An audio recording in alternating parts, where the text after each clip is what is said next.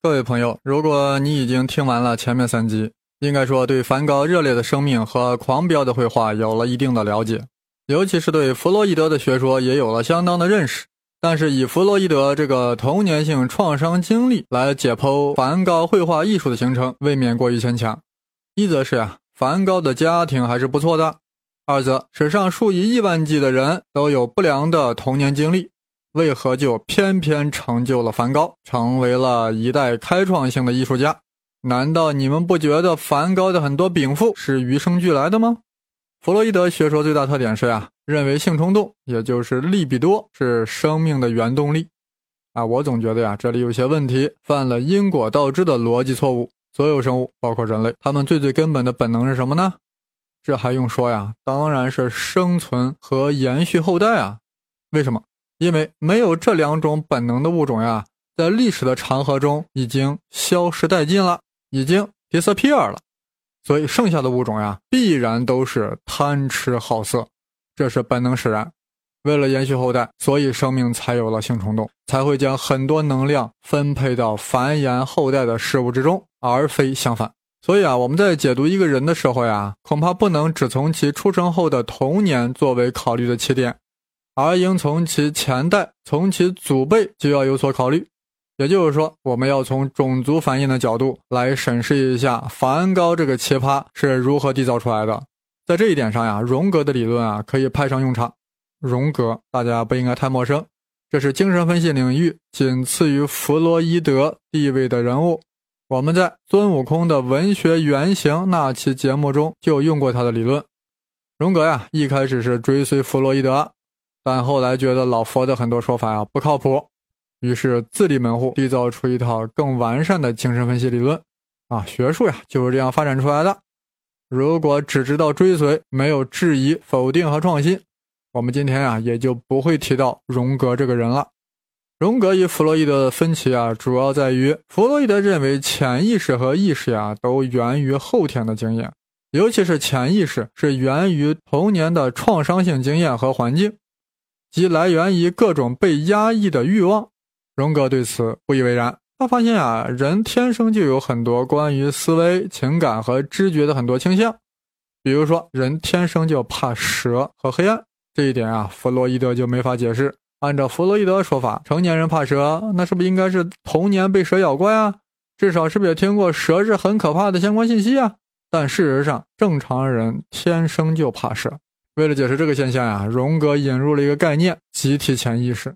什么叫集体潜意识啊？荣格打了个比方：如果我们把自己的所有意识视作海洋中的一个岛，露出水面的部分呀，就是人所能感知的意识；而水面之下的岛屿部分，就是个体潜意识。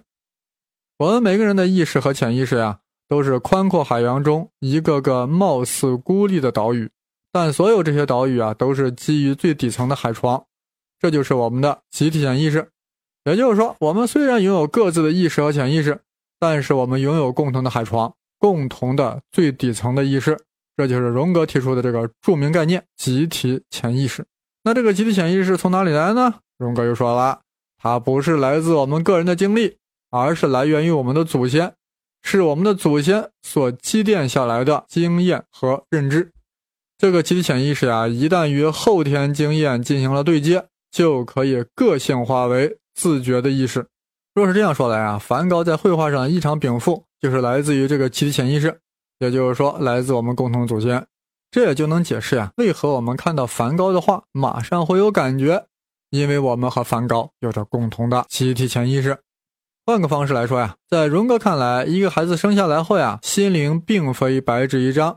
而是已经携带了祖先留下来的密码，因为每个人不需要后天学习，就可以天生的与自己的祖先采用同样的方式去响应外部世界。只不过呀，我们意识不到这个经验，只有当外部的诱因产生之后，我们才本能的加以反应。我们的祖先被蛇咬过，这个经历很惊悚、很苦痛，就在我们的集体潜意识中留下了怕蛇的信息。所以，我们第一次遇到蛇呀，就感到怕怕。是一种本能的怕，但是荣格这个集体潜意识呀，特别强调是千百年来人类祖先经验的成绩，甚至是史前社会生活经验的回声。其内容呀，对一切人类在本质上都是相同的，所以比喻为了我们共同拥有的最底层的海床。如此一来啊，就无法解释像梵高这样的奇葩为什么如此罕见。精神病是很多的，但又有几个人具有梵高这样的超凡天赋呢？按照荣格的集体潜意识学说，至少和梵高同一种族的人就应该有许多也拥有梵高天赋，因为他们有着共同的祖先。所以说到这里啊，当我们解释为何看到梵高的画很有感觉时啊，确实应该强调荣格的集体潜意识，正是我们的集体潜意识与梵高的画产生共鸣了，与梵高共振了。但当我们要解读梵高这个人的独特性时啊，恐怕这个集体潜意识就无能为力了。也就是说，梵高在他与生俱来的潜意识中带有一种独特信息，有关绘画色彩的信息。这个信息啊，由于受到后天的激发，得以大爆发，令梵高成为划时代的人物。而普通人潜意识中啊，不具备这个特殊信息，所以啊，你再看印象派的点彩画，再被阿尔的阳光暴晒，也激发不出什么高端艺术来。有人说，荣格不是说意识下面还有一个个体潜意识吗？那这个个体潜意识是不是就可以携带个人独特的禀赋呢？回答这个问题之前，要搞清楚荣格所谓个体潜意识的内涵。荣格语境下的个体潜意识是指曾经被意识过的，但被压抑后从意识中消失了的经验，包括一切被遗忘的记忆、知觉和被压抑的经验。当需要的时候呀，这些内容可以到达意识层面。这样看来呀，荣格的个体潜意识也就和弗洛伊的潜意识和潜意识差不了太多，也一样是来源于后天的经验，只不过是在意识中遗忘了而已。所以，荣格的个体潜意识完全不能回答梵高为何天生就蕴含了潜在的超人的绘画天赋。事情到了这种地步呀，我只能求助于柏拉图的学说。啊，一说到柏拉图呀，估计有人很警觉，他不是一个唯心主义哲学家吗？甚至觉得刚才荣格理论也有点邪乎，什么祖先留下集体潜意识，这很违心呀！甚至会质问我：你胡先生到底是唯物主义还是唯心主义？你问我唯心还是唯物呀？就好比问光子是离子还是波。在我心中，物质和意识呀是同一种东西的不同表现形式，就如同质量和能量，在化学层面啊，质量跟能量啊是完全不一样的，但涉及到了核物理层面。质量和能量啊，就是一回事儿，就是一种东西的不同表现形态。如果我们今天在聊历史啊，那么唯物史观和唯心史观那是一定要分清楚的。但是我们当下啊，在谈精神分析，在谈潜意识，唯心跟唯物呀就开始融合了。当然了，现在各位也不必接受我刚才的观点，等我把量子力学讲了之后。哪位要是再要在深层次问题上去纠结唯心和唯物呀，那我胡先生也就只能呵呵以待之了。好了，胡先生为了解读梵高这个奇葩呀，隆重推出柏拉图的回忆说。Plato 认为知识是人心中固有的，只是通过变难引起回忆而已。啥意思啊？还什么变难？柏拉图就是说呀，每个人在出生以前，灵魂本来就有各种理念的知识。只不过是在灵魂与肉体结合出生之时忘记了，但这个人长大之后呀，经过适当的启发，就能把这些理念的知识回忆起来。柏拉图说：“好神奇呀！”也就是说，我们成天学这学那呀，其实我们本来就懂，只不过是忘了，通过学习把它回忆起来。按照柏拉图这种说法呀，孔夫子呀也就甭谦虚了，还说自己无非生而知之者。我们个个都是生而知之者呀，不过是忘了而已。所以，柏拉图的名言是“学习就是回忆”，啊，听到这里啊，我们似乎猛然明白，莫非梵高在降生之时，他的灵魂中已经拥有了各种绘画的技能和对色彩的超常感知，只不过后来经过了修拉、毕沙罗、浮世绘以及阿尔的阳光的启发？No，柏拉图不是这个意思。我刚才有个强调啊，估计大家没有在意，灵魂本来就有各种理念的知识。这个理念啊，可不是随便说的，那是柏拉图哲学中的核心概念，可不是只对某些具体事物的知识，而是对事物的抽象，从而形成的普遍共享的知识。比如说，美就是个理念，人生来就对美有感知；又比如说，善这个理念，人生下来后稍加启发，就知道何为善和不善。这样说来啊，柏拉图的回忆说也很难解读梵高为何天生就具有对色彩的超凡感知和神一般的运用。但柏拉图学说中灵魂自带理念知识的说法给了我们很大启发，也令我联想到佛教的一些说法。佛教中有一个派别啊，叫唯识宗啊，就是唐玄奘从西天取经回来后蜗居在大雁塔所创立的那个宗。唯识宗认为，人的意识包括八识，八个种类的识。首先是眼识、耳识、鼻识、舌识、身识。这当然好理解啊，无非就是视觉、听觉、嗅觉、味觉和触觉嘛。第六识呀是意啊，那就是意识，这是基于前五识所产生的心理活动。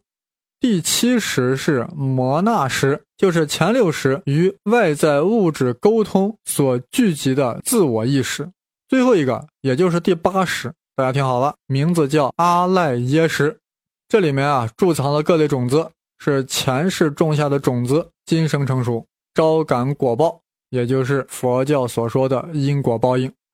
按照佛教说法呀，人在六道轮回中不断的转世。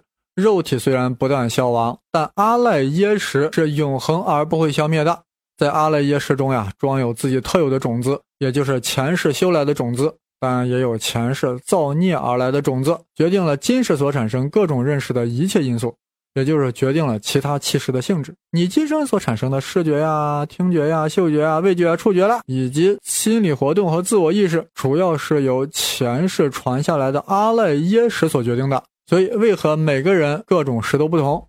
因为每个人的阿赖耶识中所带的种子是各不相同的。若果真如此，梵高如此生而奇葩，就不难理解了。在梵高的阿赖耶识中，一定有很多常人不具有的种子。那里有向日葵的种子，有麦田的种子，更有色彩堆叠、薯条涂抹的种子。一旦后天环境有合适的土壤，一旦阿尔的阳光的暴晒，它就会生根发芽，长出茁壮而疯狂的奇葩。佛教啊，太玄奥，我确实也不太懂。等我老了以后再好好研读。现在我能做到的是给大家念一段有关阿赖耶识的佛经，还是一问一答式的，有慧根的人自然可以听懂。好，我开始了。问曰：阿赖耶识为断为长？答曰：非断非长，以恒转故。恒为此时无始始来，一类相续，常无间断，已是三界六趣四生。施设之根本故，体性坚固，持诸种子，令不失故。转为此时无始始来，念念生灭，前后变异，因灭果生，非常一故，可为前期转时所熏，令成种故。好了好了，不念了啊，估计啊你们也听不出个啥名堂。阿赖耶识呀，当然是音译，在印度语中的意思呀，就是我啊，是真心本性之我。是可以随着我们轮回五趣六道永不消亡的我。虽然啊，我也没有太讲清楚阿赖耶识为何，但一定有人感觉到了，这荣格的学说呀，好像跟佛教有点关联。这并不奇怪啊，荣格呀，一生是广泛涉猎，对东方的道家、易经、佛教等经典进行了大量阅读，从中获得了很多启发。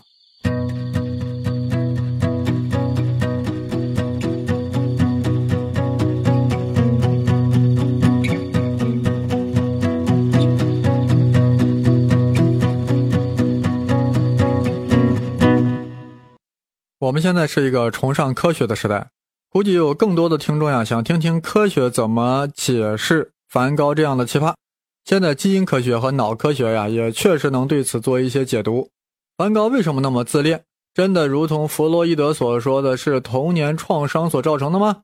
而科学发现呀，人的自恋倾向啊，主要是由基因排序所决定的。一些天才，尤其是艺术和数学天才，他们的基因排序啊极其异常，造就了他们自恋。也造就了他们的天才，呃，所以我早就猜想呀，文森的梵高的基因一定有问题，或者说梵高的家族一定有问题。我翻阅了史蒂文奈菲著的《梵高传》，果然不出我所料呀。梵高的母亲安娜的父亲，也就是梵高的外祖父啊，他一共生育了九个儿女，其中一个女儿患有癫痫，一个儿子自杀了。这个外祖父自己啊，也死于某种精神疾病。由此可见，梵高与生俱来就带有精神病的基因，或者说他带有了成为艺术家的种子。难怪他生在了一个蛮不错家庭，却从小就忧心忡忡，常处于孤单焦虑的状态，然后又通过乱发脾气来释放自己的焦虑。他妈妈说呀，再没有比文森特更磨人的孩子了。家人啊就觉得他这个怪里怪气、生性暴躁的异类，连家里的女佣啊都说文森特爱找麻烦，硬要和你作对。看看梵高那些自画像，当然是各有不同，尤其是眼睛，有的锐利，有的沉思，有的愤世，有的睥睨，有的猥琐，有的萎缩。但有一个共性，就那眼神呀，永远都是焦虑、偏执、令人不安，具有穿透力、破坏力的忧郁。脸上呀，从来都没有露出过些许的笑容。这不能怪梵高，只能怪他的基因。基因是一代一代传下来的，其中当然会有微小的变化，偶然也会有突变。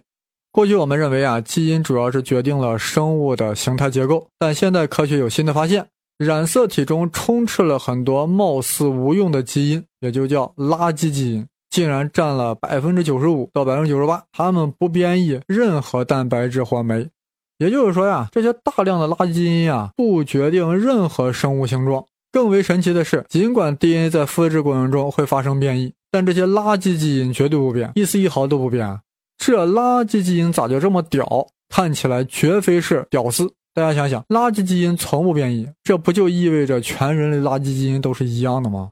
如此说来啊，荣格的集体潜意识就应该贮藏在这个垃圾基因之中了。基因是生命遗传信息的载体啊，控制细胞的生化反应、分裂、生长等过程，是不是可以说它具有意识？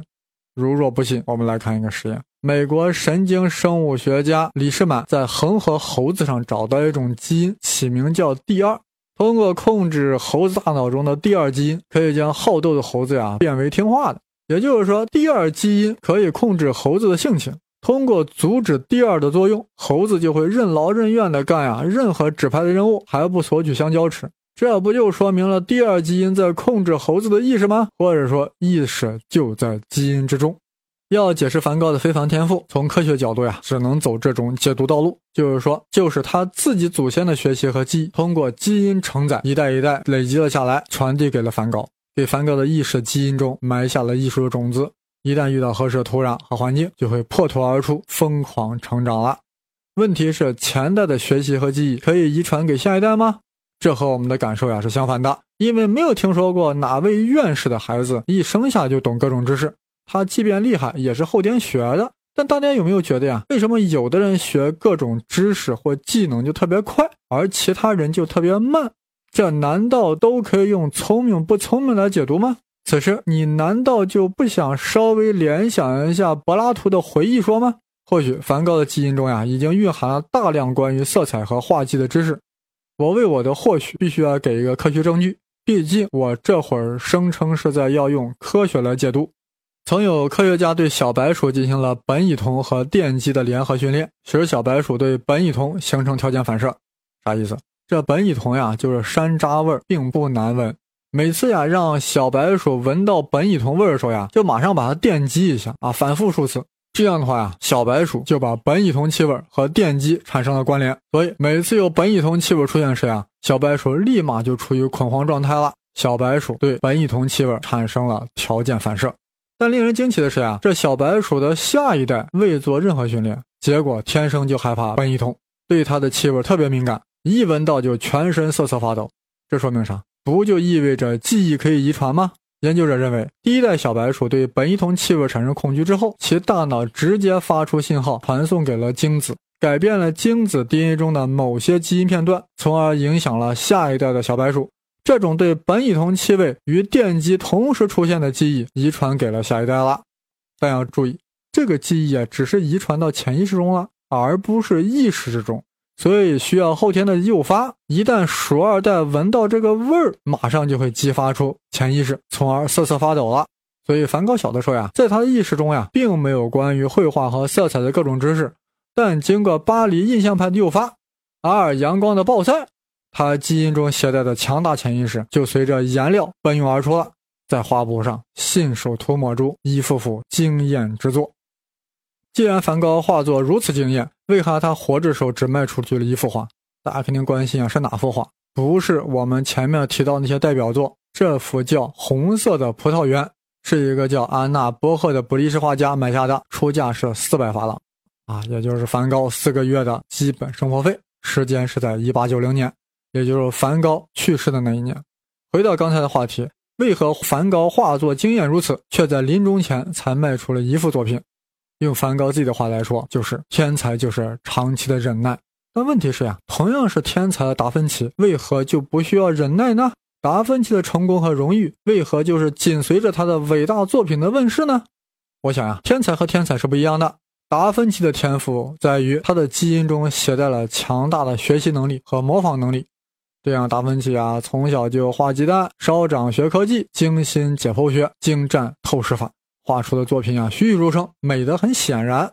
就是说，理解达芬奇的画呀是很容易的。他的作品之美啊，是在人们正常意识范围之内的。即便一个完全不懂艺术的人，当他看到了蒙娜丽莎，也会说好。别说那挂着神秘微笑的面容，就看那自然交握的一双手，肥而不腻，成熟饱满，但又吹弹可破。尤其是那跃跃浮出纸面的架势，让人忍不住想去捏上一把。一个字，就是美。只要睁开眼睛就能看到的美，所以达芬奇不需要等待，因为人们感受自己的意识不需要等待。相反，梵高基因中携带了对色彩的异常感知，而这种感知又隐蔽在他的潜意识之中，是通过后天不断的诱发、激发，最终才展示在画布之上的。既然梵高艺术来自于基因所携带的潜意识，那我们的意识当然就无法觉察其画作之美。我们眼中看到的啊，只是强烈色彩对比、疯狂大笔触，甚至是极为粗糙的大薯条。这样，大多数人在一开始啊，就会排斥梵高的画作，而且梵高之美是超越时代的，当然就会与传统的审美理念发生抵触，所以也就不为当时的艺术评论家所接受。那么，梵高的画作遭到冷落就不可避免。但最终来说，艺术是一种直觉，是超越意识的，真正的美是挡不住的。一旦我们的潜意识也获得了激发，就会与梵高的画作产生共鸣，认识到梵高的伟大。梵高之美是托物言志，是反映主观的情志。在梵高之前呀，西方人从未有像他这样彻底的袒露自我，疯狂的展示本我。在西方，是他第一次将画家的精神放在了画布的中心。他的色彩强烈绚烂，仿佛急剧燃烧的生命；他的笔触扭曲纠结，仿佛是本我和超我的对抗。他的画是失败的，没有为他迎来体面的生活；他的画是成功的，热烈地展示了他火一般的利比多，但他为此付出了高昂的代价，精神错乱，不被认可。梵高生活切忌模仿，只可远观，不可实践，因为我们没有像他那样的阿赖耶识，没有那样的种子，但我们可以感受梵高，感受它色彩的张力、笔锋的回旋、量子化的粗线条堆砌，还有糊涂乱抹的白云。蓝的让人心碎的天空，黄的令人心颤的麦田，还有盘子里的土豆，还有伸向盘子的那一双粗拙的手。我不知道该如何结束这期节目。对于梵高，我还有很多话，但不知道该如何表达。很多感觉还在潜意识中发酵，等待着和大家共同探讨。我的新浪微博是东方胡先生，是带竹字头的生。在我们的共同探讨中，或许我的潜意识也能获得激发，能说出更多的对梵高画作的感悟。谢谢各位的收听。